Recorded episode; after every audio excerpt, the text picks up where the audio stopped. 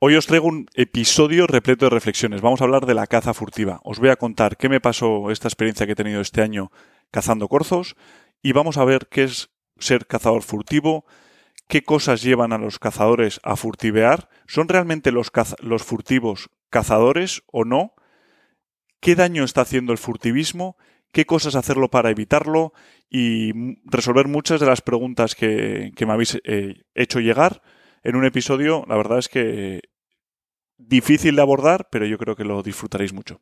Soy Pedro Ampuero y bienvenidos al podcast Caza, Aventura y Arquería.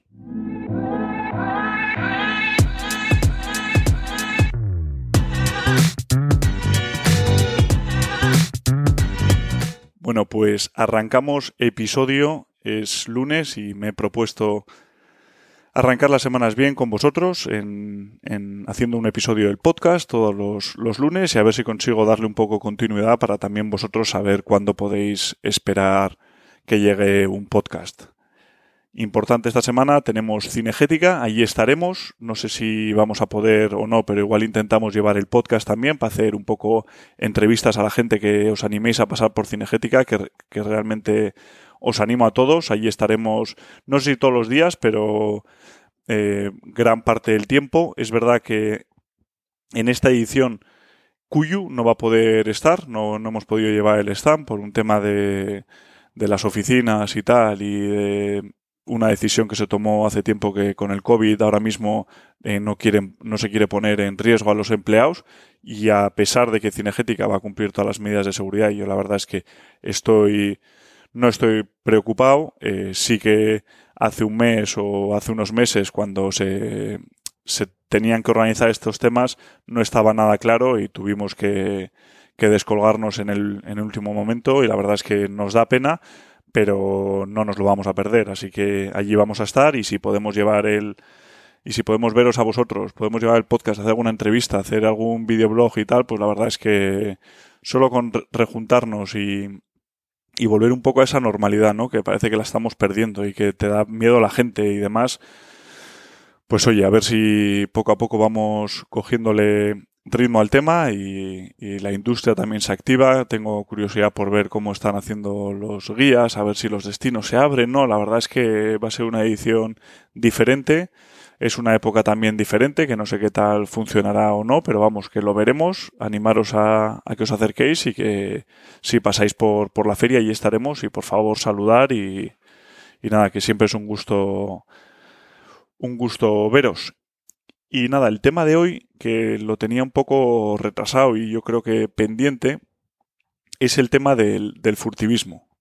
Eh, os conté un poco mi experiencia que, que, he tenido este año, que yo creo que es un poco el que la razón por la que me ha animado a, realizar este podcast y, y, sobre todo después de la acogida que tuvo el vídeo, ¿no? O sea, por poner en, en contexto, a principios de este año hemos empezado en un, en un coto nuevo y la verdad es que no teníamos conocimiento mucho de él, ¿no? Al final siempre que coges un coto nuevo, pues estás ahí con la duda de será bueno, será malo, qué habrá hecho el cazador anterior, cómo estará el coto, no sé qué. Y, la verdad es que a pesar de que estuvimos un poco al principio de la temporada haciendo pre-scouting y pre-scouting, estoy aquí con unos palabras americanos siempre que, que me, perdonarme. Aunque estuvimos haciendo un poco de control y tal y viendo un poco a ver qué podíamos esperar del coto y la verdad es que no era muy prometedor porque la verdad es que no vimos machos y al final yo creo que la caza se ve y más en marzo, abril la caza se ve.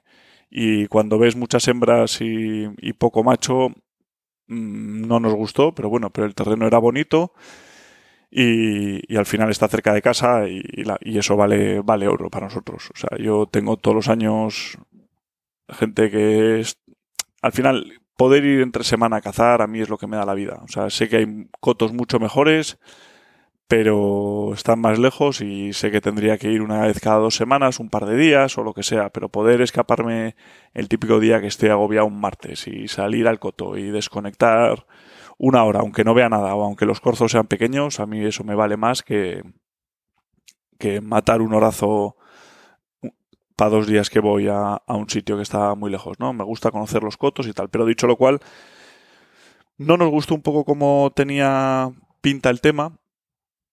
Y, ya el, remate fue que no sé, no sé qué fechas coincidieron, pero vamos, yo creo que era como abril, una cosa así, que, empezamos ya a cazarlo, ¿no?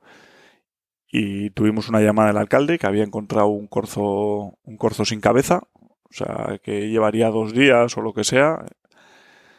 Y, y nada, que, estaba el corzo sin cabeza y tal, y no sé qué. Y, le, y además lo había visto hace un par de días y lo comentó así un poco por comentar y, es cuando dijimos, oye, esto hay que dar parte a la Guardia Civil y esto hay que cortarlo de raíz, ¿no? Sobre todo un corzo que está cazado en, en el medio del coto, que es que no sabemos quién puede ser, pero se conoce el coto o no tiene vergüenza o no, no es el típico sitio de un tío que va carrileando, ¿no? Entonces eso es lo que me preocupaba.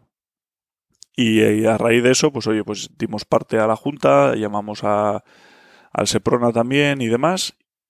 Y creo que fue al día siguiente o a los dos días que estábamos ahí dando una vuelta porque ya al mediodía, ¿eh? Digo, a dar una vuelta a ver cómo es este terreno para intentar cazarlo y tal porque tiene buena pinta y aquí había un machete pequeñajo que habíamos visto y digo, joder, la verdad es que tiene buena pinta y a ver cómo, cómo es. Y estábamos así mirando y tal, estaba con Fer y de repente, joder, pues veo ahí una cosa como un trozo así como rojo de, de, de carne, ¿no? Como que había moscas. Para empezar vimos como más moscas de lo normal. Y empecé a mirar y de repente encontré un trozo de carne, que era una carne así que le, dije a Fer, joder, Fer, esto a mí me parece como de, de la garganta, ¿no? Ese tipo de carne así como gelatinosa, membranosa, así rara, ¿no? Y, y Fer dijo, nada, sea un pájaro, no sé qué, tal. Y digo, bueno, vamos a dar un, una vuelta, o yo qué sé, voy a dar unos círculos. Y al segundo círculo, efectivamente, ahí estaba el corzo, un corzo sin cabeza que llevaría también dos días muerto. Y claramente que hay alguno que, que, me, que me comentasteis, ¿no? En el, en el vídeo, que cómo podía saber yo si eran furtivos o si era de tiro o que no era un accidente de coche o demás, es que uno tenía el tiro, tenía el agujero perfectamente en la paletilla, que se veía el, el agujero, y el otro estaba cerca de la carretera, pero estaba con un tiro que le entraba así por las tripas y le salía por el costadillo, ¿no? O sea que los dos tenían tiro. Y claro, cuando empiezas en un coto nuevo, que estás con toda la ilusión del mundo y de repente ves en una semana dos corzos muertos, pues la fue desmoralizante. Además, sabiendo que el corzo ese de la carretera era, era una pena de corzo. Era un corzo que, que lo habíamos estado viendo de dos años, pero dos años virrioso, que seguía con borra, tenía cuatro puntas, eh, no sé, o sea, que todavía no era ni, ni adulto y, y que le quedaba, que le quedaba mucho, ¿no? Y pensar que alguien desde la carretera ha ido ahí con el coche, ha parado un momento el coche, ha sacado el rifle, le ha pegado un tiro al animal, para salir corriendo, cortarle la cabeza y llevarse a la casa, pues te deja un poco frío, ¿no? Un poco frío porque es que no sé, no sé qué. No sé si. No sé, no. Es que es difícil de entender porque la forma que tengo yo de entender la caza y que muchos tenéis por los comentarios y tal es totalmente distinta, ¿no? Pero no, no le veo la gracia. O sea, no le veo la gracia y, ni el interés. O sea, es que no sé para qué quieres un corzo, unos cuernitos de un corzo, de un, de un bicho que has tirado desde la carretera a todo correr, encima en un sitio que no es tuyo y, y demás, ¿no? Independientemente del tamaño, porque igual quieres tirar un corzo más grande más pequeño, pero si lo has cazado bien, pero vamos. Y una de las cosas además que más me chirría es el hecho de, de ver un animal como un corzo al que le han cortado la cabeza y han tirado el cuerpo. O sea, al final es matar el animal solo por solo por llevarte unos cuernos a casa, unos cuernos que es que no, es que no, no le veo interés y que no, no sé, no, no lo entiendo muy bien. Pero vamos, y, eh, me parece una falta de respeto para, para el animal y, para todo, ¿no? Entonces, a raíz de eso, pues bueno, pues compartí toda la historia con vosotros en YouTube y ha sido, de hecho, el vídeo del canal más, más visto. Eh, claro, llamamos al Seprona, vino el Seprona, estuvo tomando muestras de los dos corzos, eh, haciendo preguntas y tal, y bueno, no sé si, avanzarán con el tema o no, sí que tenían alguna idea de quién podía ser o quién no, y no sé a dónde llegará, pero bueno, eso lo, lo iremos viendo y os iré, os iré contando. Pero vamos, que lo compartí por YouTube, fue el vídeo más visto de los que he hecho hasta ahora, y y la verdad es que había tantos comentarios, comentasteis tantas cosas que hay veces que la mayoría de las veces no contesto los comentarios de YouTube por un tema de tiempo, pero la verdad es que leérmelos me los leo todos. O sea que millones de gracias a todos los que comentáis y compartís vuestras opiniones, porque me leo, me leo todos los comentarios. Y había muchos, pues eso, que estabais hartos, que estabais viviendo la misma situación que yo, que estabais frustrados, otros que que hacían preguntas sobre pero eso es hay muchos cazadores generalizando también que a mí no me gusta generalizar no o sea y creo que el podcast este pues es una una opinión mía personal y y ya está una opinión. O sea no no quiero atacar a nadie que nadie se sienta bueno si alguien se siente ofendido en algún caso en concreto pues es, es lo que hay no pero vamos que es mi mi opinión personal y que es un tema complicado de tratar. Entonces, por empezar un poco con, con, el tema del furtivismo, eh, vamos a arrancar con qué es el furtivismo, ¿no? Y tenía aquí en el, en el contestador de voz, me, tenía un mensaje que, que me parece que está bastante bien y que me parece interesante arrancar el, el podcast con, este audio y deciros que en, los en la descripción del vídeo de YouTube y en la descripción del podcast pondré un link para el contestador de voz para que nos podáis hacer llegar al contestador de voz vuestros mensajes de audio que me parecen más divertidos de compartir que estar yo aquí leyendo, ¿no? Entonces, Álvaro Boyero nos decía lo, lo siguiente. Buenas tardes, Vic y Pedro. En primer lugar, enhorabuena por todo lo que hacéis. Sois unos cracks. Eh, yo soy Álvaro de eh, Madrid, vivo en Barcelona y os quería preguntar a vosotros qué es para vosotros el furtivismo. Si es cazar desde el coche, fareando, si es utilizar tecnología de térmicos y demás para aprovecharse de, de, la ventaja de la tecnología, si es cazar especies que, que no corresponden en otros cotos, imagino que por supuesto. Eh, o si, por ejemplo, en esta época en la que estamos, eh, eh, para vosotros es furtivismo que te salga un jabalí cazando el corzo, no tienes permiso de daños, es un buen jabalí, un buen ejemplar y le, cazas. Si para vosotros eso también es furtivismo. ¿Vale? Muchas gracias, chicos. Sois unos cracks. Pues muchísimas gracias, Álvaro, por, por tu mensaje y yo creo que es la, pregunta que, nos hacemos todos, ¿no? ¿Qué es, ¿Qué es ser un furtivo o qué es el furtivismo? Como es difícil de... tiene tantas connotaciones, he buscado la definición por, por curiosidad, ¿no?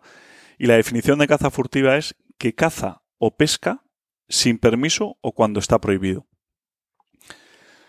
Claro, aquí hay, pues como bien decía Álvaro, ¿no? ¿Qué, es ser furtivo? Es, saltarse la ley, es cazar donde no debes, es cazar sin permiso, ¿qué es peor, ¿no? Alguien que caza sin permiso, pero caza con, con una ética y, y unos valores cinegéticos y de caza, de respeto al animal, de aprovechamiento de la carne y demás, ¿qué es peor eso o es peor el cazador que caza en su coto con todos los permisos, pero de una manera que no es ética ni para el animal, ¿no? Pues es que el abanico es, es tan grande que, que es que no sé ni cómo abordar este tema, porque al final, y, quiero arrancar explicando que eso, que esto es mi opinión personal, que, que si hago algún ejemplo, lo que sea, no significa, en ningún caso quiero promover la caza ilegal. O sea, la caza ilegal es ilegal y hay que hacer todo lo posible para, eh, para que no se haga. Y, hay que denunciarla y hay que, y hay que perseguirla. Pero sí que creo que parece que... Y no me lo... Y lo, mismo, que es que parece que, me, que estoy justificando que lo digo porque yo lo he hecho o porque tal. Que yo entiendo también que hay cazadores que cometen faltas, ¿no? O sea, y, no creo que sean furtivos o no creo que se les deba de meter en el mismo saco, ¿no?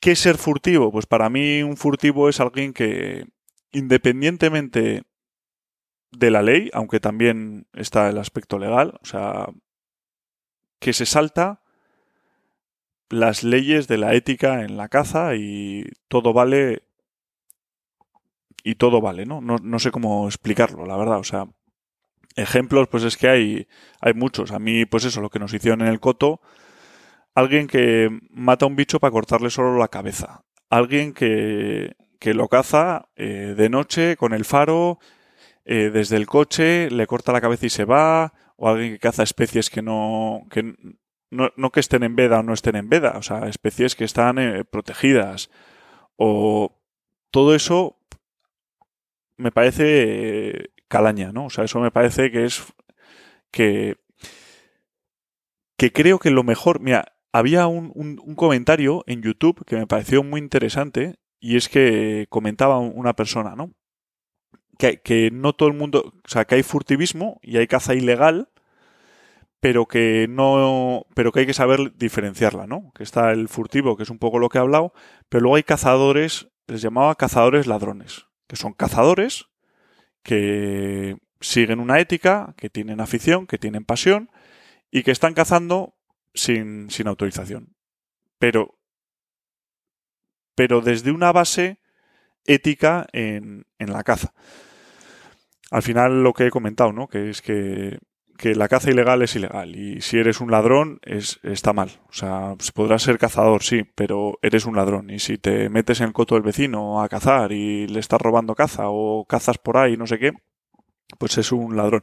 Pero sí que es verdad que, que de cazador ladrón a furtivo a mí me parece que hay una diferencia, al igual que el cazador que comete una falta, ¿no? Que hay muchas veces que parece, yo tengo amigos que les han criminalizado por, por, por haber recibido una denuncia de la Junta o de la Guardia Civil o lo que sea y, y parece ser que son súper furtivos cuando realmente no es que hubiese una justificación, no sé si llamarlo justificación, pero sí que, lo que han hecho pues es, eh, son faltas administrativas desde la buena voluntad. O sea, al final, y, creo que es una cosa que estamos todos siempre en constante peligro de que nos pueda pasar, ¿no? O sea, que tengas una falta administrativa, pues como cuando vas en coche y no te pones tú el cinturón de seguridad. Pues realmente mm, el único perjudicado eres tú y lo has hecho igual porque se te ha olvidado. O, o en vez de ir a 100 ibas a 110 o lo que sea, ¿no? Pero no ha habido mala fe y en la caza hay tantas leyes, tantos papeles y tantas cosas, pues que antes o después todos estamos expuestos a que se te haya olvidado el, el permiso de. El permiso de. No sé, que se te haya caducado el permiso o el seguro de caza, o que se te haya olvidado no sé qué, o que hayas, no sé, el, el papel del perro no lo tengas, o que justo hasta has salido a cazar, has dejado la mochila en el coche y no tenías el precinto contigo porque se te ha olvidado. Claro, ahí siempre entras en, en la raya de que cómo interpretas eso, ¿no? Claro, o sea, se te ha olvidado el permiso, el precinto sin querer, se te ha olvidado aposta, eh, tenías buena intención mala y, y, es muy complicado, pero que hay veces que, que igual no, tú, tú no te sabes que en la comunidad autónoma de no sé qué, pues no está permitido tipo una práctica de no sé qué cuánto y cuando, yo qué sé, no, es que no, es que hay tantos ejemplos que no sabría decirlo, ¿no? Pero creo que hay como tres, podríamos decir que tres grupos, ¿no? Que es el cazador, que comete faltas administrativas y que les denuncian y demás, que es normalmente el, el, típico, el, al que más infracciones probablemente cojan, porque va con buena fe, va pensando que tiene todo bien y al final pues le ponen faltas administrativas o le denuncian por cosas que, que bueno, o sea, yo, yo recuerdo una vez cazando que llovía, ¡buah! llovía mares, ¿no? O sea, llovía muchísimo. Y si cazáis vosotros con, con arco, pues eh, alguna vez os ha pasado, ¿no? Yo tenía la típica caja de arco rígida. Y claro, estaba lloviendo, metí el arco en, el, en la caja y cuando lo fui a cerrar así la caja, pues joder, pues el estabilizador estaba sobresalía y no me cerraba la caja del todo y era el tip, y no tenía el desconector rápido del estabilizador y había que desenroscarlo fuertemente, o sea, muchas vueltas y demás para cerrar bien la maleta del arco. Pero vamos, que estaba en el maletero y para llegar a, la casa rural teníamos que cruzar por la carretera por un por un por un coto que no era el nuestro y, nos pararon los de la Junta, esto fue hace años ya, ¿eh? Y me querían denunciar porque decían que llevaba el, el arma lista para su uso y, y que estaba ahí carrileando para furtivear, para furtivear corzos. Uno coche de la Junta que cuando le vimos fuimos nosotros a saludarles para ver qué tal.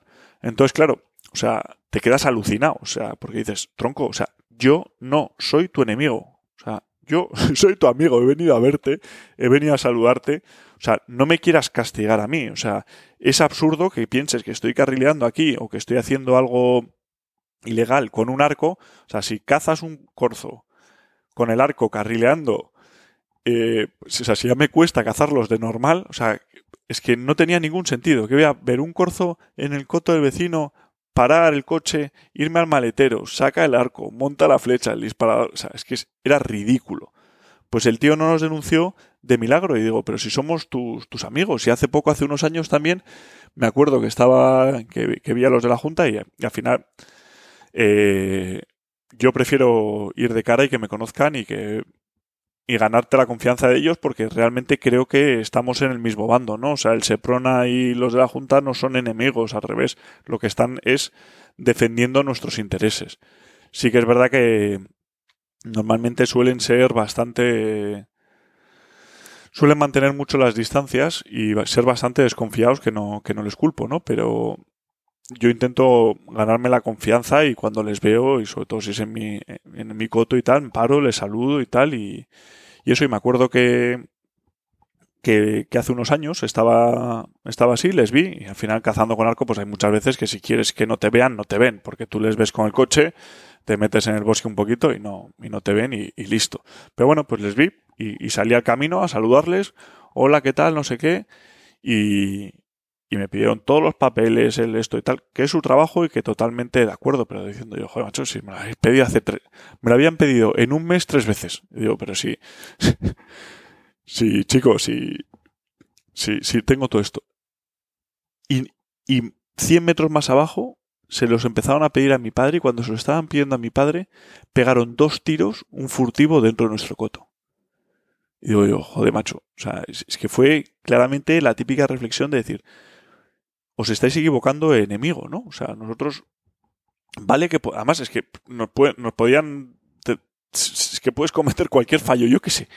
Y, pero parece que al final están persiguiendo el objetivo, a veces, el fácil, ¿no? Que es el cazador que, que va a cometer una falta administrativa. O le van a poder hacer una sanción administrativa, pero que va de buena fe. Yo recuerdo también que, que nosotros para hacer esperas de jabalí tú tienes que avisar y dar las coordenadas GPS, de dónde te vas a poner, qué día vas a ir y no sé qué. Y, dijo, y cuando y una vez me vino el, guarda a pedirme los papeles a media hora de que se hiciese noche al puesto. Y dices, o sea, te he avisado, te he llamado que voy a venir, que estas son las coordenadas. Estoy encantado de, de quedar contigo en el pueblo, que me pidas los papeles, que los revisemos, que si tengo algo mal lo, hablemos, no, no sé cómo decirte pero no me vengas, que a mí me cuesta venir a cazar desde aquí dos horas de coche o tres eh, para una tarde y me fastidies la espera por, por pedirme los, papeles. Si ya sabéis que, que, voy a venir, pues oye, quedamos, ¿no? Entonces, esa colaboración y ese... Ese es un grupo que yo creo que ese es el, el cazador de falta administrativa, ¿no? Luego está el cazador, que eso, como decíamos, que, caza sin permiso o el ladrón, el cazador que se mete en el corto del vecino a esto, el cazador que caza un jabalí sin permiso en, en su en su huerta igual, porque es que hay mucha gente que, que caza así, ¿no? Pero que aprovecha la carne, que lo hace con ética o, o demás, ¿no? Y luego ya están los furtivos, que yo creo que es la lacra de, total y que, que, son los que no respetan nada y que lo único que cazan, yo creo que además me apostaría que lo hacen por eso, es por el trofeo, ¿no? Entonces, ¿qué problemas llevan al, al furtivismo? Muchos, eh, algunos dicen, ¿no? Pero ¿creéis que se caza por, la gente caza por, por hambre o el problema es la gente del furtivismo que caza por, por hambre? Yo creo que no. ¿Que eso pasó hace años igual y que había gente que, que cazaba por hambre? ¿Que en otros países pasa? Sí, pero hoy en día yo creo que el mayor problema del, del furtivismo es la trofeitis. Es la trofeitis no desde el punto de vista despectivo, que a mí me parece brutal y, y de estar súper orgulloso y a mí me gusta también de cazar trofeos grandes y trofeos eh, que te fijes tú un objetivo y quieras cazar el mejor animal o el animal más adecuado y le dediques horas y no caces lo primero que veas y demás. Pero que estés obsesionado con el... Pero no estás... Ahí yo creo que más que obsesionado con el trofeo, estás obsesionado por cazar un animal y darle la caza a un animal que te supone un reto, ¿no? Y otro feitis más lo veo al cazador que, que caza por tener un trofeo colgado en la pared. Y cuando la prioridad es tener un trofeo colgado en la pared, te da un poco igual los medios para llegar a eso. Oye, que, que tengo que cazar de noche, que tengo que tirar eh, desde el coche, no sé, que tengo que ir a otro coto, que tengo que ir a una reserva, que tengo que ir de noche con chupete a un sitio tal, y luego es una, le corta la cabeza y se lo lleva, eso es puramente por... O sea, yo creo que el, el mayor problema ahí es el trofeo, ¿no? ¿Cómo se valora los trofeos? Y esto da para largo y que yo creo que voy a hacer un podcast a raíz de la experiencia que tuve en el, en el País Vasco, ¿no? o sea, darle a la caza, darle al trofeo toda la importancia en la caza me parece que es un, un acercamiento a la caza un poco pobre y que se deja muchas cosas en el, en el tintero. O sea, yo, me parece que, oye, cada uno caza por sus propias razones y cada uno caza por sus... Cada uno le ve la gracia a la caza como, como pueda, pero sí que el, trofeo hay veces que estamos como obsesionados. No sé cuál es la razón, si es eh, la vanidad o la competitividad entre cazadores, que parece que es saber quién caza el bicho más grande o el más pequeño o, quién caza más. Pero. Pero al final, un trofeo.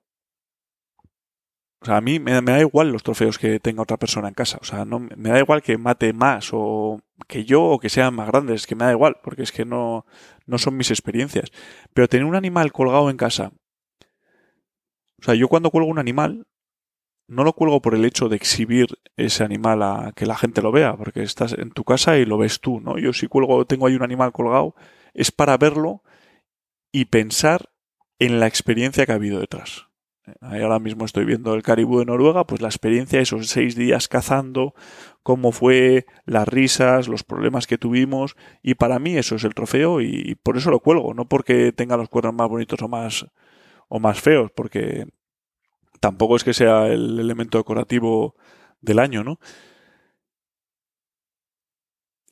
Así que lo que no entiendo del todo es colgar un animal que no tiene ningún tipo de historia detrás, que no tiene ningún tipo de experiencia detrás, ¿no? Porque ¿para qué quieres eso? ¿Para recordar que hiciste una cosa asquerosa de matar, que no cazar un animal eh, para solo cortarle la cabeza y llevarte eso? Pues eso es un problema y, yo creo que es la razón mayor del furtivismo hoy en día. Yo creo que el hambre...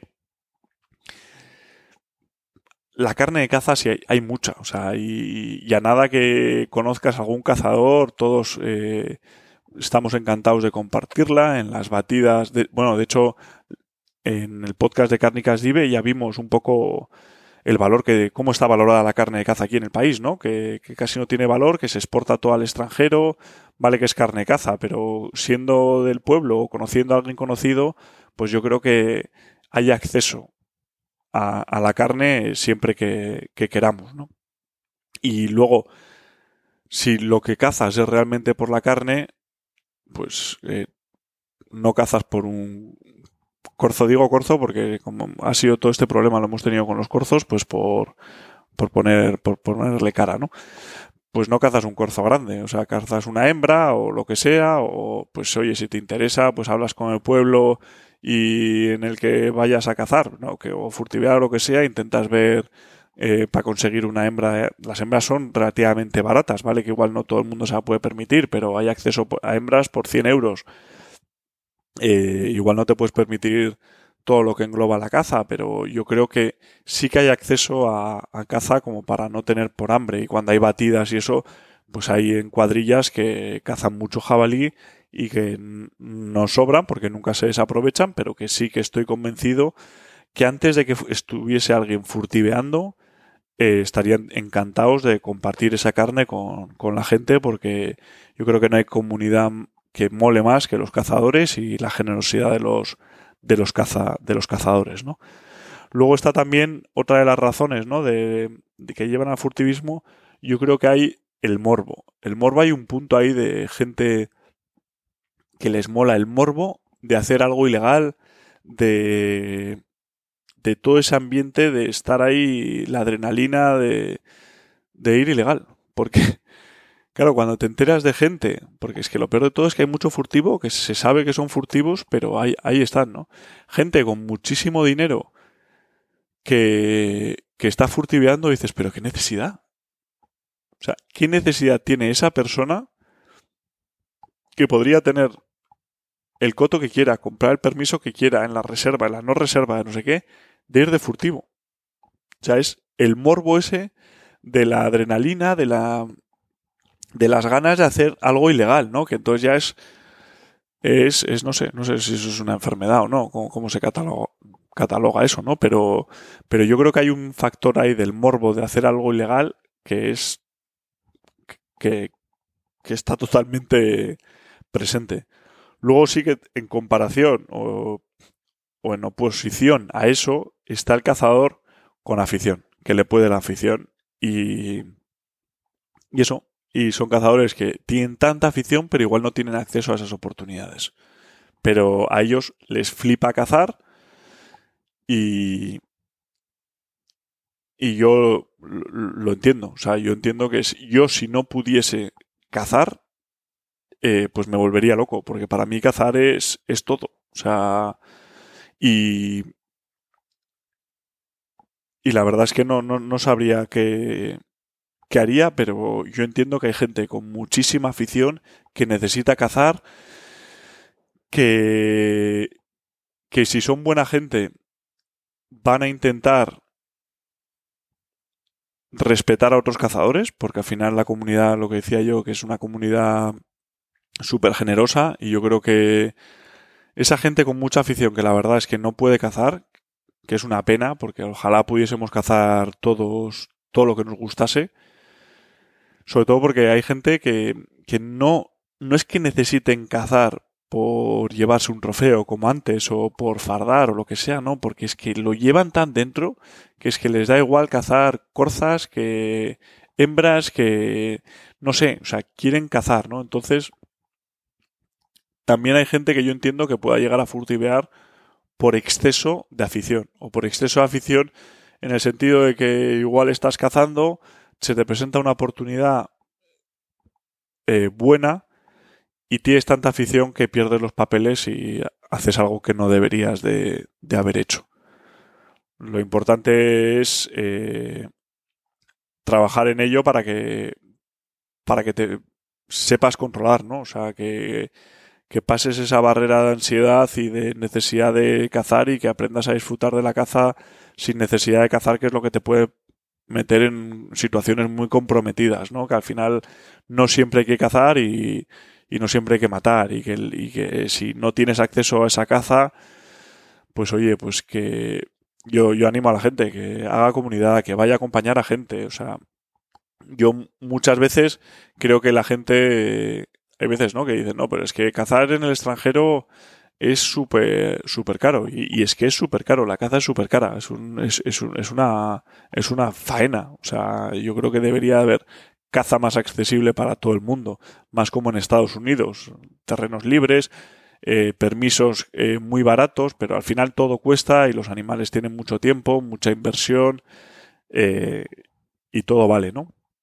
Pero sí que creo que debería haber acceso a todo el mundo, ¿no? Que, que al final en Estados Unidos pues cazar un carnero gigante, un bijón de esos, pues puede valer en una subasta 80.000 dólares o 100.000, o sea, una barbaridad, ¿no? Que nadie se lo puede permitir, salvo unos pocos. Pero eh, tiene un sistema de, de caza pública que tú vas aplicando a unos sorteos que te cuesta muy poco, pues no sé, 50 euros o lo que sea, o 100, que al final se te va en tres comidas por ahí o lo que sea, y todos los años tú vas aplicando y después de determinado tiempo te puedes entrar, vas en un sorteo y cada vez que vas aplicando más y más y más, tus puntos te benefician, ¿no? Y al final eh, te puede tocar en una lotería, como si te toca, pues eso, el sorteo de, del euromillón, te, toca ahí tu número y, y te toca a ti cazar ese permiso de animal gigante por un coste ridículo. A mí me parece eso brutal, porque al final cazar un macho grande en gredos, pues no se lo puede permitir todo el mundo. Cazar un macho grande.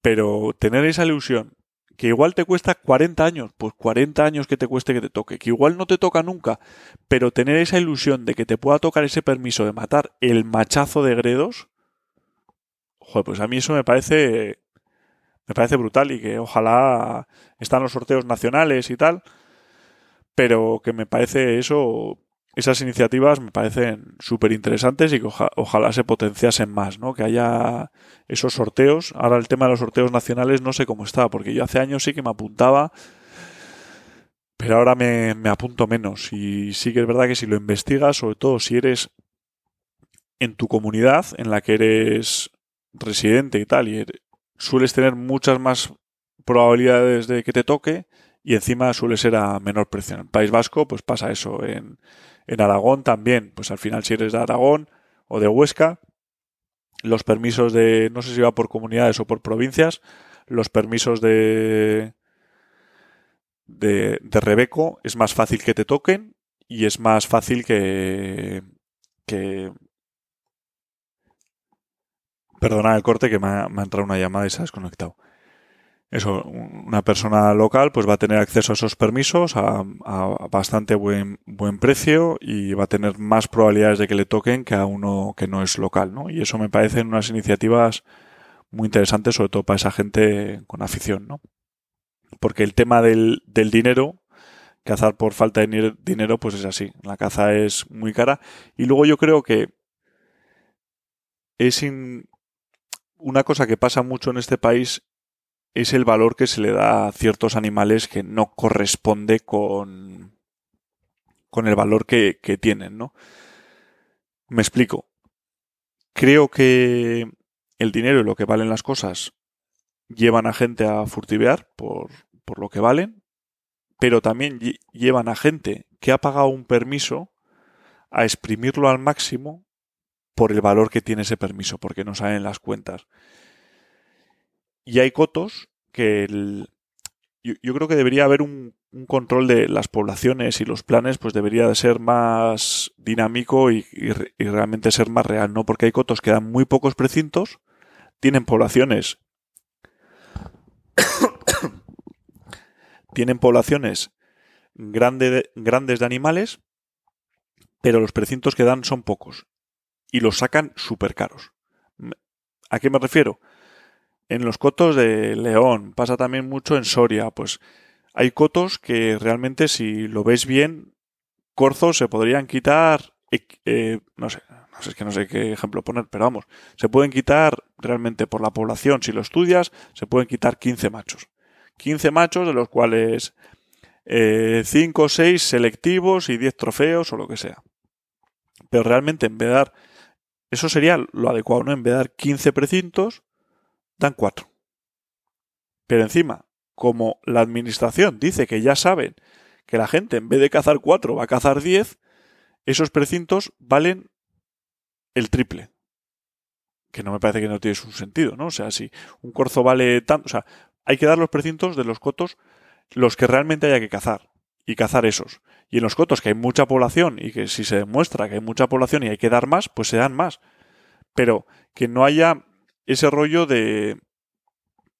Porque es verdad que hay en sitios que hay un mangoneo de decir voy a exprimir el coto a saco y voy a cazar todo lo que pueda y eso es eh, un pirateo que, que, que es muy dañino porque al final es gente que coge un coto para, muy, en, para el corto plazo, lo exprime al máximo y hay veces que, pues eso, que, que lo exprime al máximo y pasa página, ¿no?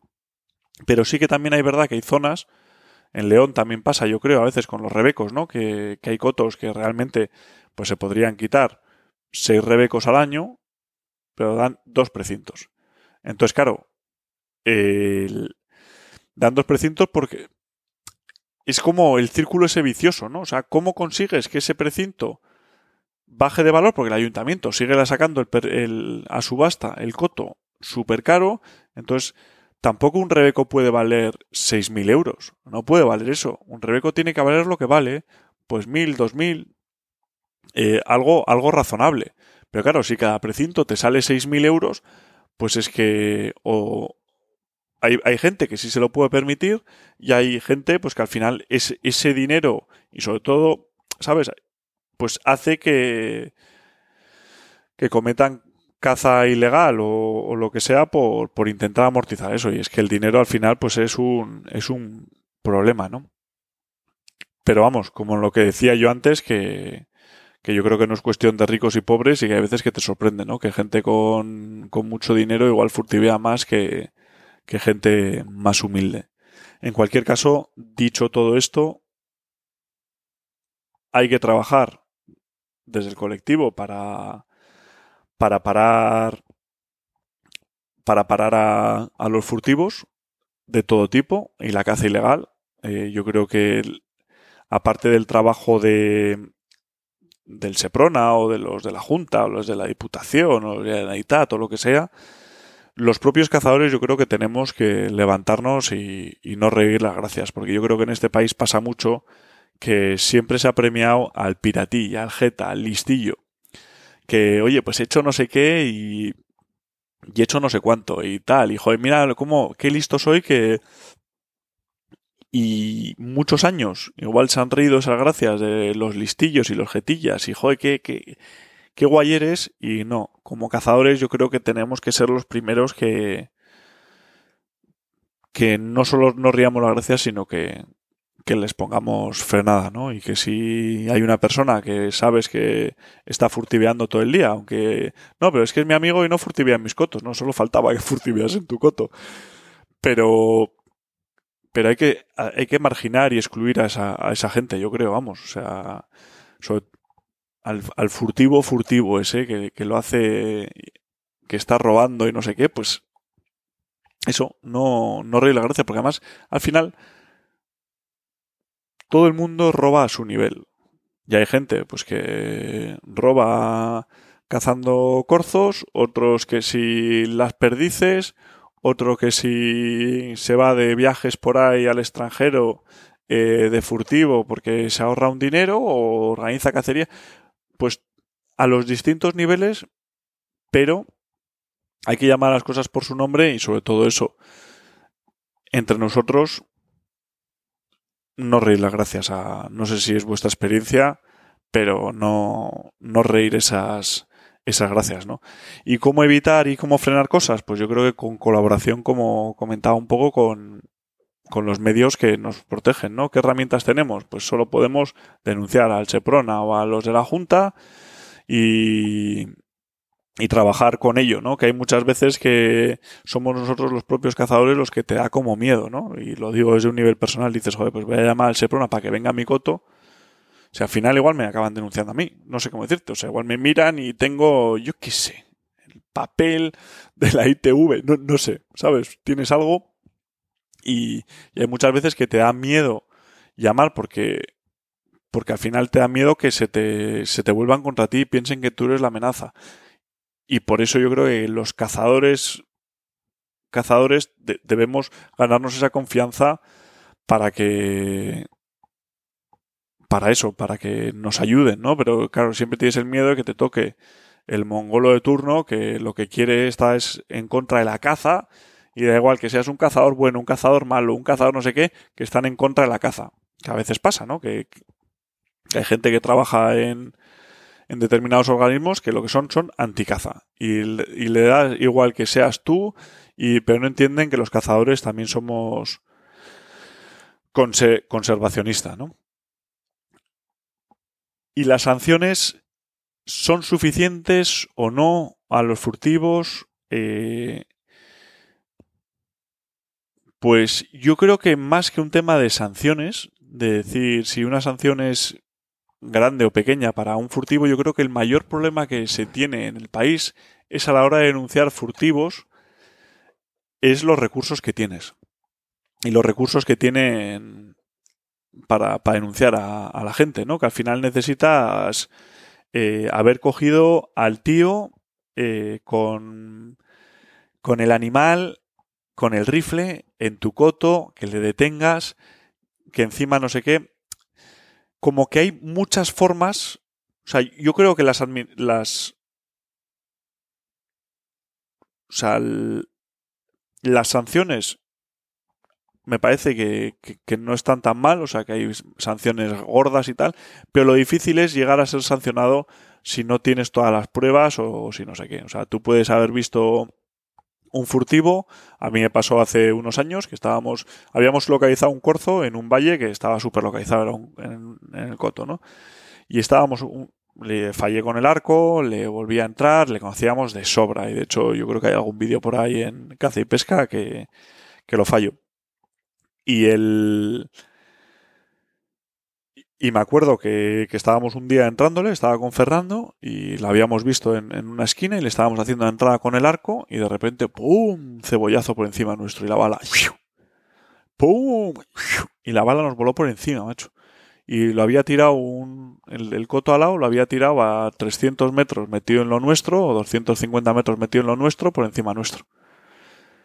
Pues encontramos el corzo muerto, estuvimos hablando con el tío, que de hecho que menos mal que Ahí el fallo es que yo creo que en cuanto tienes una movida hay que llamar a la Guardia Civil, que es la única que puede hacer algo. Aunque hay veces que no que, no pueden venir porque la verdad es que no, no, hay muchos recursos y no hay mucha mucha disponibilidad, ¿no? Y, y, ya, y no llamamos a la Guardia Civil, pero si lo llamamos a haber llamado y se hubiese montado una horda, porque no sé hasta qué punto le hubiesen podido denunciar, porque claro, él decía que había tirado el corzo en lo suyo y que había ido a morir a lo nuestro y que había sangre y que no la había tirado ahí. Y claro, como no tienes en vídeo, no tienes testigos, eh, no la has pillado al tío dentro de tu coto con el rifle, pues a mí eso me parece lo complicado, ¿no? O sea, no puedes hacer nada. O gente que le pillan con, no sé, con la cabeza de un corzo, pero si no le pillan, le pillan con la cabeza del corzo, pero no le pillan con con el rifle a la vez, él puede decir que se ha encontrado esa cabeza, que él no la había tirado y al final no pasa nada. O gente que sabes que está constantemente furtiveando, que sabes quiénes son, eh, que no haya esa facilidad de, o sea, que no pueden intervenir un teléfono móvil para coger, o sea, tienes que montar unas redes muy gordas para que realmente pase algo y que les, y que les cojan. Entonces, lo curioso aquí es que al final el que caza más ilegal muchas veces es el que no sé si es porque no tienen vergüenza o se la suda todo, pero es el que menos infracciones se lleva, porque no sé, yo es que no sé si es porque les da igual o no, pero realmente están muy protegidos en ese ámbito. Yo creo que más que, que la sanción sea suficiente o no, porque al final si te pillan con, con algo, pues te quitan el permiso de armas dos años, te, te meten no sé cuántos mil euros y demás, ¿no? Que podrían ser más euros, sí, no, que se, deberían de ser más o menos, pues la verdad es que no lo sé, porque no sabría no sabría valorarlo, ¿no? Yo creo que hay cosas que son razonables, pero que a mí lo, lo que me parece que está el, el punto débil es esa conexión de, de cómo las pruebas que necesitas para realmente denunciar a alguien y que, y que pase algo. Y la prueba es que muchos furtivos se salen con la suya y antes o después, a los pocos meses, están cazando a la semana y aquí no, no pasa nada. Y el, y luego las, las nuevas tecnologías pues tampoco ayudan. O sea, los, los nocturnos ya eran complicados. Los térmicos, pues no ayudan al, furtivismo, que son los térmicos dan para hablar por sí solos, ¿no? O sea, yo tampoco cada uno que, que cace como le guste y como, y como le llene. Pero es una herramienta que se puede usar muy bien y que a mí me parece súper interesante. Yo lo he usado y me parece muy interesante. O sea, para controlar animales, saber lo que hay en tu coto, establecer, eh, hacer control de jabalís por la noche. Pues puedes saber qué estás tirando, qué no. En, como de hecho, en, en, ahí en, en Alemania lo usaban, lo usaban mucho, ¿no? Y ahora en España está ahí un boom brutal, ¿no? O sea, hay muchísimas razones que, que me parece a nivel de estudio de la fauna y de conservación me parece una herramienta muy interesante.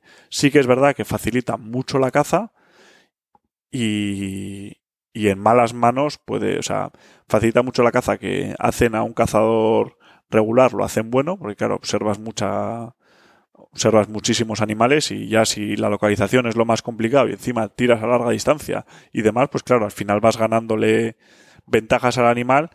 Pero bueno, al final también yo respeto a la gente que cace como le llene. Y no lo he dicho muchas veces, que no todo el mundo tiene el tiempo que tengo yo o la habilidad y que no me gusta comparar, compararme con gente. Yo, igual con 90 años o con 50, si tengo, si la única forma que tengo de cazar, porque no me puedo mover, es cazar con el coche y tirar desde el coche, pues haré lo que pueda. Y a mí no voy a juzgar a alguien que cace como cace o que tengo que tirar lejos porque físicamente tengo un problema y no puedo llegar, pues cada uno que lo haga, si disfruta, lo hace legalmente y tal, que lo haga como, como pueda y como le llene. Yo sé lo que me llena a mí y, y en vez de criticar, lo único que siento es un poco compasión a veces, decir, joder, pues la verdad es que probablemente esa persona que está cazando así, pues igual le molaría poder pasarse todos los días que me paso yo en el campo, o tener un coto que cace no sé quién, o tener no sé qué, no sé cómo decirte, que al final todos tenemos una vida muy complicada y no podemos juzgar a, a la gente sin, sin conocer, ¿no? Pero la verdad es que es una herramienta que, que facilita mucho la caza y en malas manos pues es letal, claro. O sea, si, si ya puedes ir carrileando, puede ir la gente con un térmico, controlando de noche, no sé qué, sin dar luces ni nada, pues es que ya apaga y vámonos. O sea, es que el daño que se puede hacer con esas herramientas, y además siendo legales, que tienen acceso a todo el mundo, pues es, eh, es, es criminal, ¿no? Y, y yo creo que hay que, hay que, eso, eso no ha ayudado y luego otra, una pregunta que, que me hacíais también por el contestador, que me parece que, que viene aquí bastante al hilo, es, es, la siguiente, ¿no? Que lo hacía Javier Cabestani.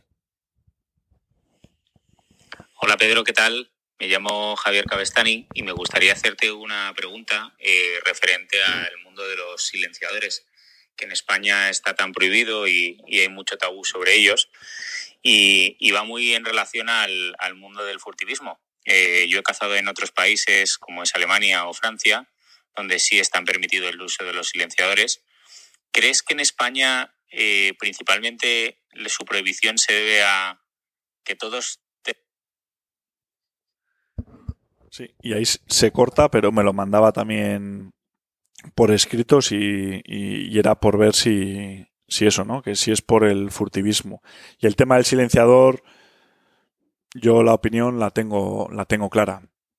Es una herramienta que, que me parece absurdo que no, es, que no sea legal. O sea, a nivel de impacto sonoro, es bueno para la fauna.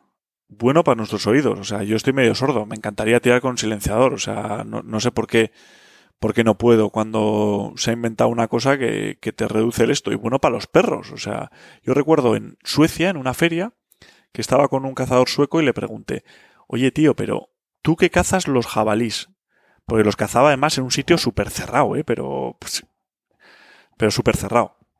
Y digo, ¿cómo así lo cazas con silenciador? Que te añade una longitud extra al cañón, ¿no? O sea, o sea, no entiendo, ¿no? Cuanto más corto, mejor. Si total para pa un tiro tampoco es un, drama, ¿no? Y me decía, mira, lo hago por mis perros. Y es una cosa que nunca lo había pensado. Claro, es, es, gente que está tirando a rematar jabalís o a cazar jabalís con perros ladrando y realmente están tirando un tiro a tres metros del perro. Y el pobre perro, que tiene mucho mejor oído que nosotros, pues también sufre, ¿no? Y la verdad es que en todos los en todas las industrias, eh, si puedes reducir la, el impacto sonoro de la fuente que emite ese sonido, pues es la prioridad. Y en el rifle, pues, pues es así. Encima, no solo molestas menos a la fauna, es mejor para tu salud, para la de tu perro, sino que encima el rifle le quita retroceso y le añade precisión. Pues es que a mí me parece que, es, que me encantaría cazar con silenciador.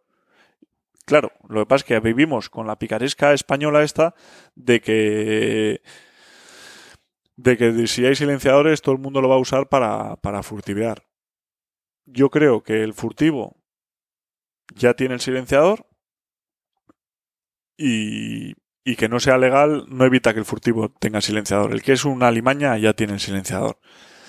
Y yo creo que la verdad es que yo solo le veo beneficios, aunque sí que es verdad, pues como todo, que la tecnología mal usada, la tecnología bien usada es cojonuda. La tecnología mal usada o mal interpretada, pues es un, es un problema, ¿no? Y ahora, no sé, después de todo esto del furtivismo, solo me queda decir que, que a mí lo que más me preocupa del furtivismo, más allá de que alguien cace un bicho o se quiten, se roben no sé qué cosas o que haya robos y, y demás de animales y tal, es el daño que hacen a la imagen de la caza. O sea, cada vez que en televisión hay un furtivo, le llaman cazador. Y el público general lo tienen a huevo para confundir caza con furtivismo. Porque el furtivo es un tío que usa un rifle y que caza animales, que mata animales y se lleva los bichos a casa. Que es con mogollón de diferencias lo que hace un cazador. Entonces, a vistas de alguien que no tiene ni idea, el cazador furtivo es un cazador. Cuando los cazadores no consideramos al furtivo que no es cazador, ¿no?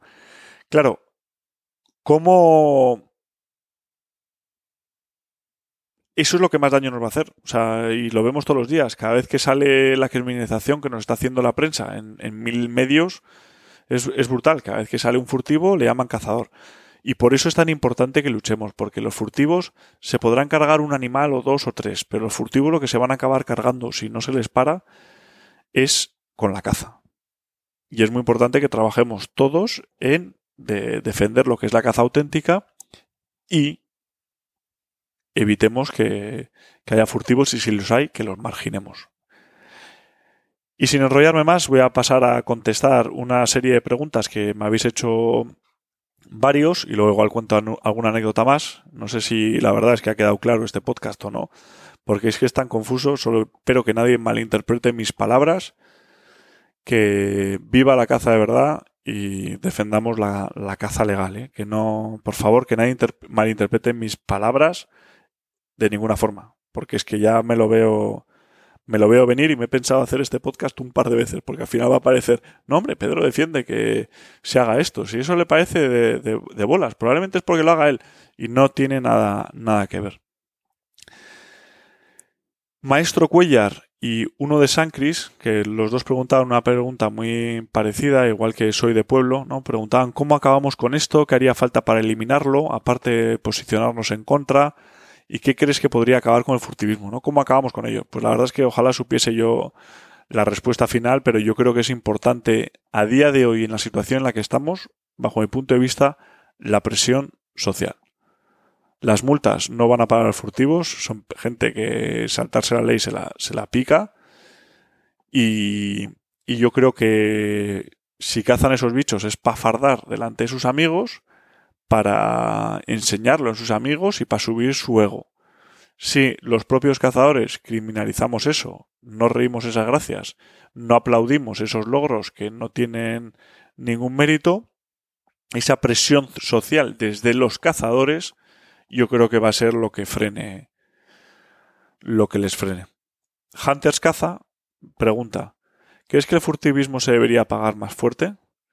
Y esto es un poco lo que he comentado antes, ¿no? Que yo creo que debería ser más fácil.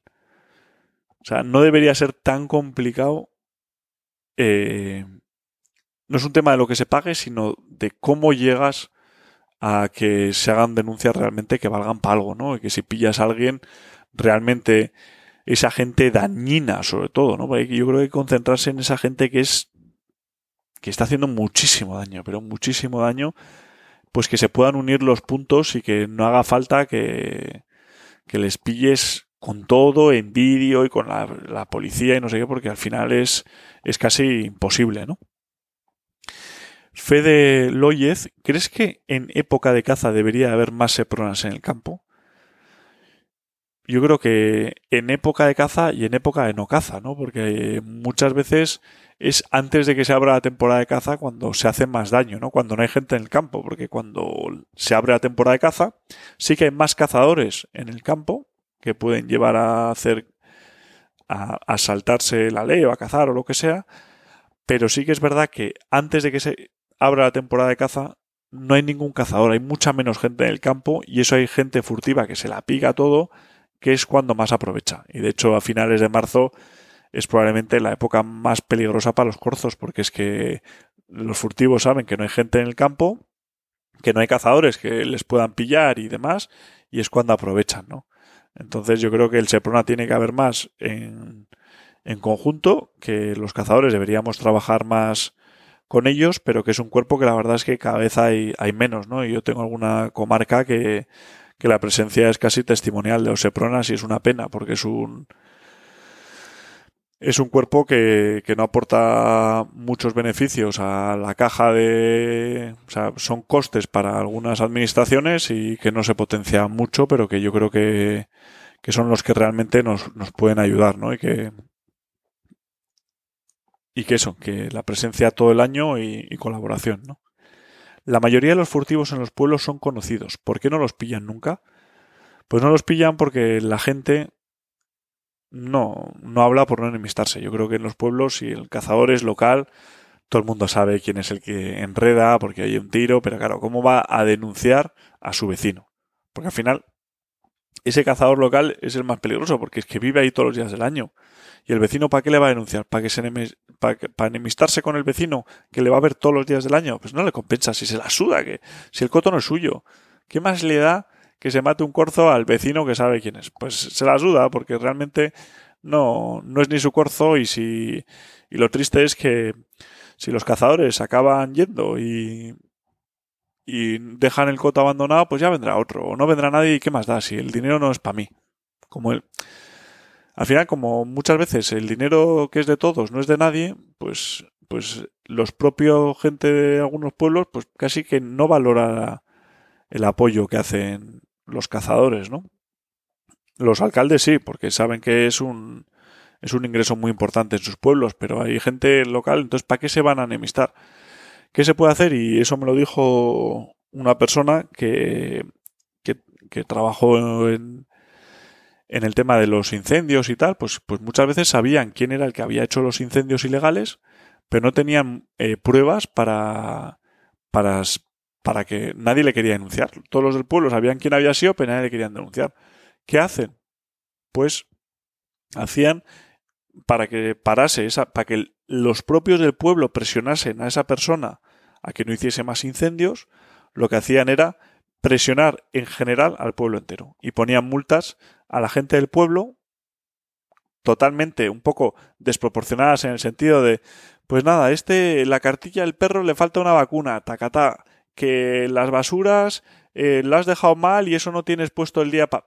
Cosas que realmente no hacen daño a nadie y que realmente pues tampoco es como para andar multando, pero si te riges a la norma, pues legalmente pueden denunciar, ¿no? Entonces denunciaban a la gente del pueblo, la gente del pueblo acababa hasta los huevos de esas denuncias y eran los propios gente del pueblo en la que iba al, al que quemaba y hacía esos incendios para decirle, macho, yo estoy hasta los huevos de tener que pagar aquí y de que tenga el Seprona todo el día encima mío por tu gracia de los fuegos, o sea, para allá, ¿no?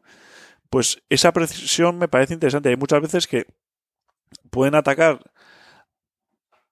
Yo creo que la presión social de la gente del pueblo puede ser la más, más fuerte que, que la de las multas, que en muchos casos es difícil llevar a, a cabo, ¿no?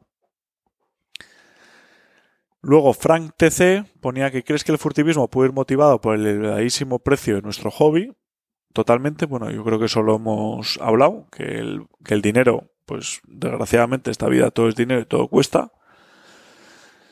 Y, y seguro que es, que es una, una de, de las razones. Luego, Aarón Marina pregunta, ¿es un problema derivado de la falta de cultura o más bien de la falta de recursos económicos? Y aquí dos cosas, ¿no? Yo creo que lo he dicho antes también, que la gente con dinero, hay muchas veces que te sorprendes, que es gente con mucho dinero la que más furtivea y la que más trofeitis tiene o más... Pues al final muchas, muchas de estas cosas de los furtivos, los equipos, valen una pasta. O sea, tú, o sea, un furtivo así, muy especializado, pues lleva un silenciador, lleva un visor de narices, un, un rifle de pelotas, un coche bueno, un, yo qué sé, un térmico, un tal, que ves el equipo y dices, joder, macho, pero si este se ha gastado una pasta, o sea que cuestión de dinero solo no es, ¿no? Y luego, de cultura, eh, yo creo que en España sí que ha habido eso de, de valorar al, al jetilla y al listo. No sé, no sé qué opináis y me gustaría saber vuestra opinión, ¿eh? que yo aquí no quiero sentar cátedra.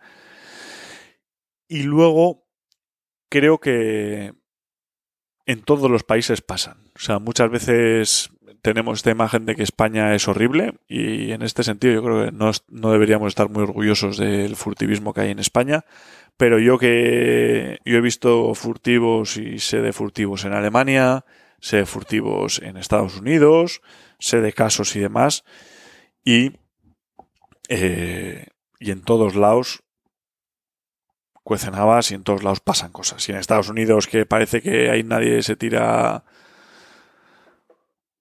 se tira un pedo, eh, también yo sé de cosas que han pasado y, te quedas sorprendido, ¿no? Y en Alemania igual, o sea que y en Francia también, o sea que que no somos los únicos, lo que pasa es que hay países que yo sí que creo que por ejemplo en Estados Unidos son bastante más duros con ese tema pues ir a la cárcel, eh, las pruebas que necesitas son mucho menos, si tienen pruebas se te meten a estar en la cocina de tu casa y, y eso marca bastante la diferencia, ¿no?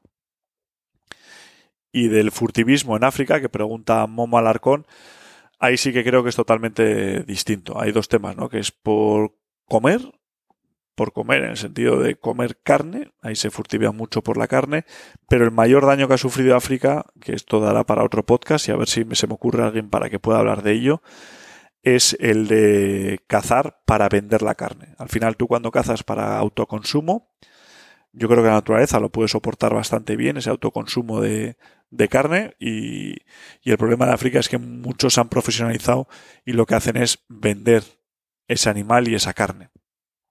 Y, y cuando, y claro, cuanto más cazas, más vendes y más dinero tienes. Entonces ya no cazan para comer ellos, cazan para cuanto más cacen, más dinero. Entonces ya claro, ya hay el balance y el equilibrio se rompe. Y hay en zonas de África que te sales de las zonas de caza en las que hay patrullas antifurtivismo y hay muchísimo dinero en la caza invertido para evitar el furtivismo, te sales de ellas y no queda nada, porque además si la caza no tiene valor, se mete ganado, que sí tiene valor, y se destruye también el hábitat, ¿no? O sea, que es que la situación de África es dramática, por no comentar el tema de animales como el rinoceronte, el elefante, que tienen un valor ridículo en el mercado sus trofeos, ¿no? Entonces ya claro, es que vale tanto que, que ya vale, vale todo, ¿no? Pero bueno, con eso yo creo que a ver si se me ocurre a alguien, porque es un tema muy interesante el de, el de África. Ahora con las eh, Forever Hunting pregunta, ahora con las nuevas tecnologías térmicos y nocturnos, ¿tienen más fácil? Pues sí, pues se tiene más fácil y como decía, la tecnología mal empleada pues es un, es un peligro. Luis Alcocer, métodos para controlar los furtivos en nuestros cotos pues pues es que yo creo que es involucrar a al Seprona, a los de la Junta, estar en contacto, eh, pedir la colaboración de la gente del pueblo, coger matrículas y que la gente que si va alguien a furtivear por ahí que, que note algo de presión, pero claro, sin, sin guarda es, es complicado. Y de hecho, a raíz de esto hay un audio que me ha mandado Beltrán, que me parece muy interesante, que no sé por qué se están cortando algunos audios, así que cuando los grabéis intentar mantener bien el botón hasta, hasta el final para que se grabe del todo. Entonces, aquí Beltrán de la Barrera preguntaba lo siguiente. Buenos días, Pedro. Mi nombre es Beltrán. Y tenía una duda, que eh, yo tengo un coto que linda con un pueblo y tengo un gran problema con los furtivos. Eh, yo no tengo ni capacidad monetaria ni puedo estar ahí todo, todos los días porque, porque está en otra provincia respecto a la que yo vivo. ¿Algún consejo para, para eludirles un poco más o mm, evitar que nos, que nos desaparezcan tantas piezas? Muchas pues nada, Beltrán, gracias por, por el mensaje. Claro, es, es, el caso que tenemos muchos, ¿no? Tenemos un coto, no te puedes permitir un, un, un guarda particular y, y, estás vendido, porque no puedes estar ni todo el día, ni a todas horas, y aunque estuvieses a todo el día, a todas horas, es que un furtivo tarda en, en liártela, tarda un minuto, y, y si el coto es un poco grande, pues la verdad es que es las probabilidades de, de pillarle y además incluso si le ves de cogerle y que se pueda tener una denuncia pues es que la verdad es que es un es un churro, ¿no? O sea, está todo a favor de, de ellos y yo soy consciente que si en una semana encontré dos corzos es porque me habrán matado seis por lo menos. Porque al final encontrar un corzo muerto es un milagro. O sea, pesan 20 kilos, lo tiras detrás de una mata y en dos días ha desaparecido. Pues claro, o sea, si, si han aparecido dos, es que te están furtiveando muchísimo más seguro. Y digo seis por, por no decir más, porque, porque no me quiero desmotivar, ¿no? ¿Qué se puede hacer? Pues yo creo que es interesante involucrar al pueblo y que el pueblo defienda lo suyo. Al final son sus animales y cada vez que matan un animal están robando al pueblo. Están robando al pueblo, están robando un animal a todos los del pueblo, ¿no? Entonces que el propio pueblo esté a favor de ayudar porque se dé cuenta de que ese valor que está ayudando. Que el alcalde se dé cuenta de ese valor que, que está perdiendo y hablar con ellos pues para que para que se involucren al máximo y que vean que oye que esas cosas tengan consecuencias, ¿no? Que al final tú puedes tener toda la buena fe y querer conservar un coto, pero si te lo están furtiveando, pues al final el pueblo va a perder valor y lo que ayer vendían por X, el año que viene va a ser por menos, hasta un punto que no valga ni la mitad, ¿no? Y que ese pueblo se dé cuenta de ese valor y lo importante que es cuidarlo, ¿no? Que son sus animales, sus corzos y sus y su, y su caza, ¿no? Y que, y que ellos te ayuden porque son los que viven allí todo el día y los que realmente pueden hacer algo, porque tú que estás en tu casa, las probabilidades son, son mínimas y más si el tío es de la zona, pues sabe perfectamente cuándo vas y cuándo, y cuándo no. Entonces yo hablaría con, con el pueblo abiertamente. Sergi Navarro, Miguel Lom preguntaban algo también los dos en, la, en, muy en la misma línea. ¿Crees que el furtivismo emborrona el nombre de la caza? ¿Por qué la gente que piensa que la caza es furtiva? Eso me frustra y es lo que he dicho antes. O sea, es el mayor peligro del furtivismo es que le llamen caza y que nos confundan y que la gente no sepa diferenciar lo que es un furtivo que no está cazando con, con un cazador. Entonces, hay que aplicar muy bien siempre esas dos palabras e insistir y sobre todo en los medios de comunicación, macho, que cada vez que quieren decir algo, eh, dicen la palabra cazador. O sea, incluso si es, no sé.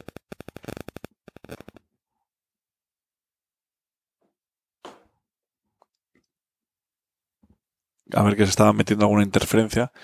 Eso, que la palabra cazador la meten hasta, hasta forzando, ¿no? El rollo, nada, un hombre asesina a una persona, no dicen con una escopeta, no, dicen con una escopeta de caza y un cazador. Dices, oye, macho, tío, o sea, eh, no, no nos metas a todos en el mismo saco, un furtivo o... A ver que se ha vuelto a cortar. Esto de estar aquí grabando el podcast solo tiene sus, sus limitaciones técnicas.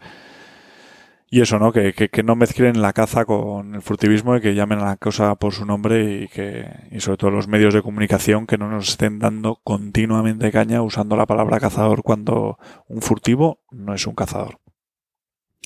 Manuel GBM y Bow Hunter Brothers preguntaba que si creo que el furtivismo de hace 50 años era menos dañino a la vez que necesario y si antes era distinto a la de ahora. Y yo creo que había de, de todo sí que probablemente antes sí que habría más caza por tema de carne y ahora yo creo que eso, el tema de la caza por carne es, es mucho menos, o sea, es, es poco, pero vamos, que furtivismo ha habido, ha habido siempre y también por trofeos, o sea que ah, probablemente antes tenían menos tecnologías, pero también había menos controles, había más libertad y demás. No sé, no sabría decirlo porque tampoco es una época que, que la haya, que la haya vivido. Miguel Pérez 29 pregunta si hay tanto furtivismo en el norte como en el sur. En el norte, si es el País Vasco, Asturias y tal, o si ya metes Castilla, no, no, lo sé, pero vamos, yo creo que en España en todos los sitios hay furtivismo, probablemente en el norte-norte, por el tipo de terreno y de animales, que hay muy baja calidad de trofeos, pues ese cazador, ese furtivo de trofeísmo es menor, porque realmente los trofeos no valen nada y la caza es muy complicada, mientras que en zonas con calidades de trofeo muy altas sí que hay más cazador por trofeo. Aquí probablemente hablo del País Vasco que conozco más, es más alguien que caza sin autorización, porque hay muchas zonas aquí que no se puede cazar, ¿no? Eh, sin autorización. Pues caza un corzo que le está entrando a comer los manzanos, o un jabalí que le ha reventado la huerta, o se pone un día a las palomas y no tiene la autorización, o lo que sea. Es más ese tipo de caza furtiva que, el rollo de cazar por número o por, o por trofeo. Que eso más en el sur, que tenéis buenos trofeos, pues, pues se suele dar más. Aurelio y Rafa Hunting me pregunta, me han hecho dos preguntas, pero las resumo en dos. Bueno, en una es, ¿has cometido algo ilegal en la caza? Si he batido animales sin permiso, si he hecho cosas ilegales, pues yo creo que faltas y cosas pues que probablemente haya cazado en algún momento sin el papel igual caducado o sin he, cruzado un camino con hay tantas cosas que probablemente seguro que he cometido alguna infracción. También creo que por como la caza es mi trabajo y es de lo que vivo de lo que vive mi familia soy paranoico y intento hacer todo porque sé que estoy ahí tengo ya gente ahí esperando a que cometa un error y tropiece y seguro que hay mucha gente que si algún día Dios no quiera, pues cometo un error o lo que sea, van a saltarme al cuello porque están deseando que lo peor, ¿no?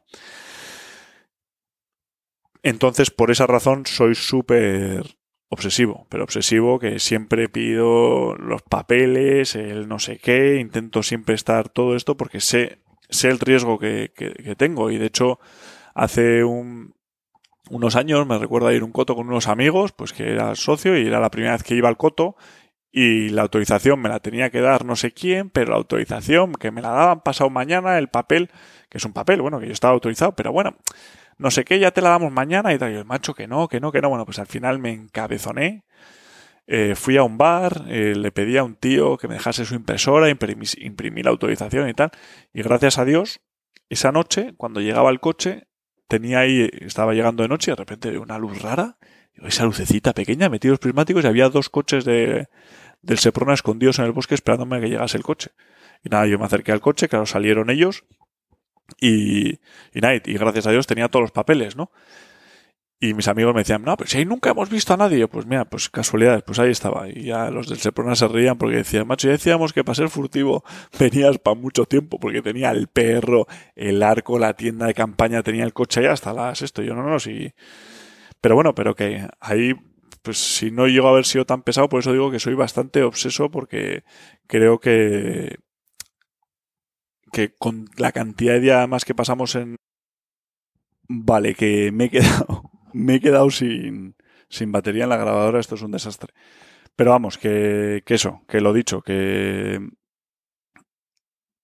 sobre la pregunta de a ver si haya cometido algo ilegal, eso, que, que estoy paranoico, que soy bastante paranoico en ese tema y que y que nada, que la verdad es que tengo la conciencia bastante tranquila y afortunadamente las ansias de cazar se me pasaron hace, hace tiempo y no tengo necesidad, disfruto mucho cazando y ya he perdido un poco la ansia, pero, pero nada, que tampoco quiero aquí ir dando lecciones como si fuese aquí el, el mejor cazador del mundo y demás. Que,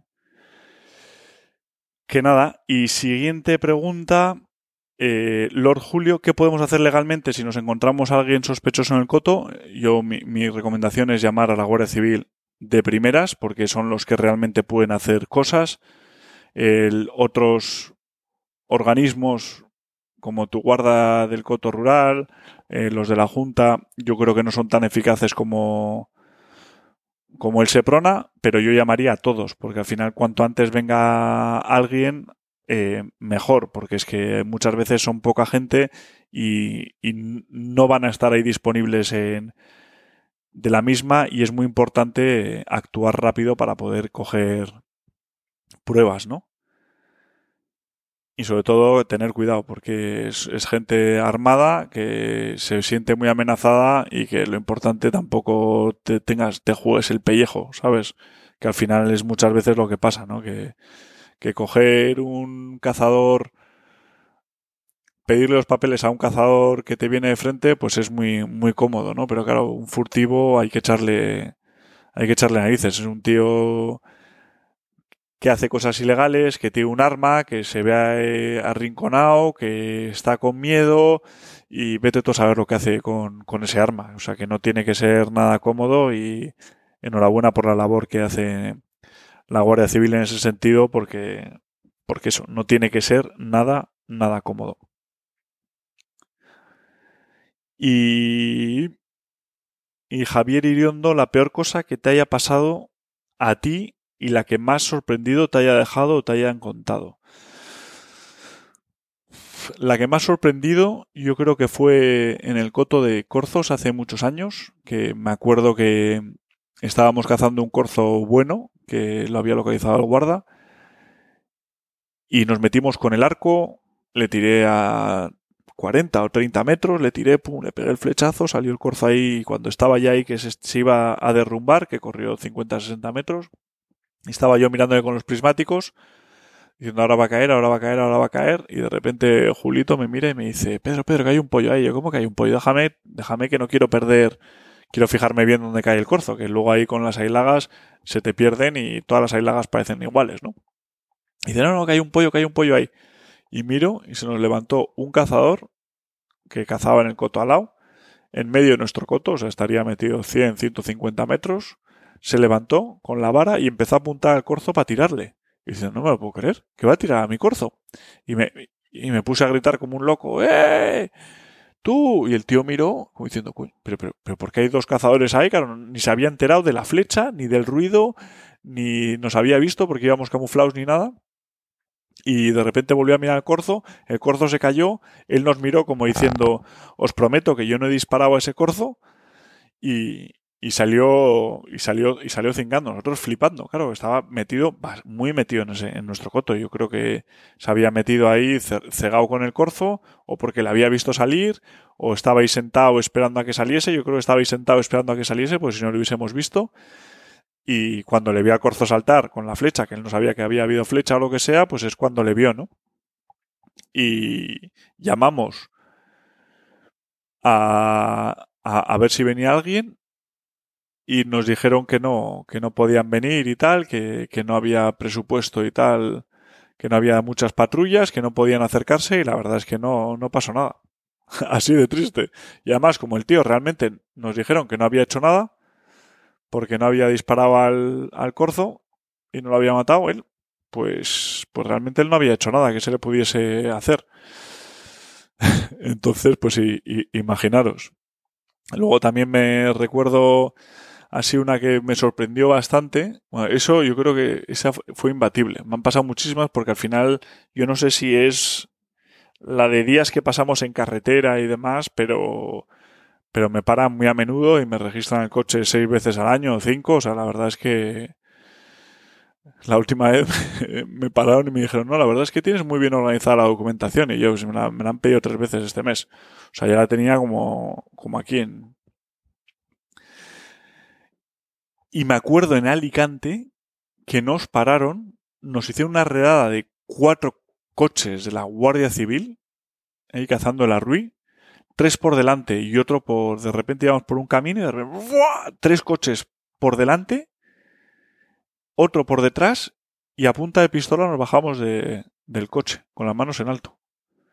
Y nos preguntaron, me acuerdo que nos preguntaron a ver si llevábamos algún arma. Y yo por aquel entonces iba con, pues, pues eso, estaba, no sé si había terminado la uni o estaba en la uni y tenía unos veranos largos, ¿no? Entonces me pegaba unos homenajes en un mes, pues claro que, y tenía, me preguntaron si llevaba un arma y me dije, pues sí, llevo un rifle, una escopeta, el arco de poleas, un recurvado y la chimbera, por ejemplo, llevaba porque de ahí, de Alicante, me iba luego a cazar perdices a no sé dónde.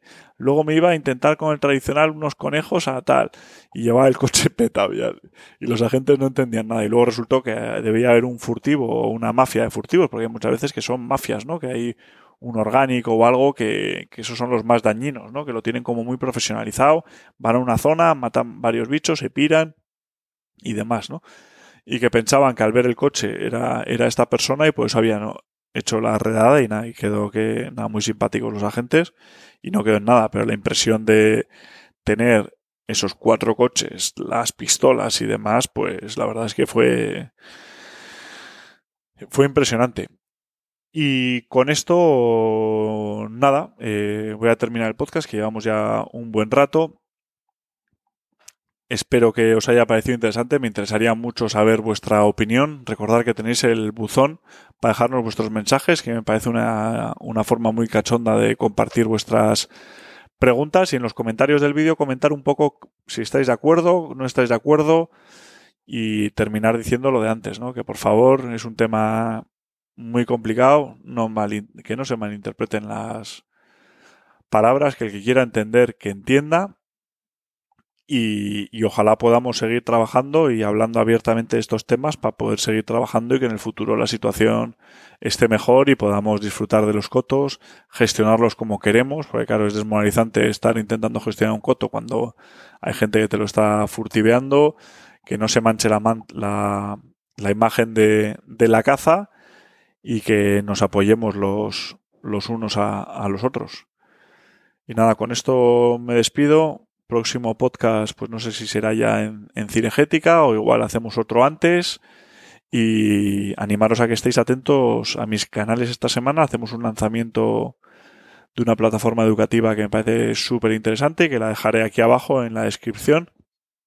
Y que hemos estado trabajando junto a mi mujer Vic durante desde el año pasado. Yo creo que es un proyecto precioso y que espero que, que, os guste y que os animo a que pinchéis el enlace, que investiguéis sobre él, que yo creo que os puede interesar si cazáis con arco. Y pronto haré, haré un podcast explicándolo en detalle porque la verdad es que es largo de, de explicar. Y nada, que millones de gracias a todos por el apoyo al podcast. Nos vemos en Cinegética si Dios quiere pasaos a saludar. No sé si podremos tener, estar en algún rincón haciendo el podcast o no, pero si no, nos inventaremos algo. Y nada, mucha suerte a los que estáis cazando por ahí, que disfrutéis del campo y, y nada, venceremos. Venga, un abrazo a todos. Hasta luego, chicos.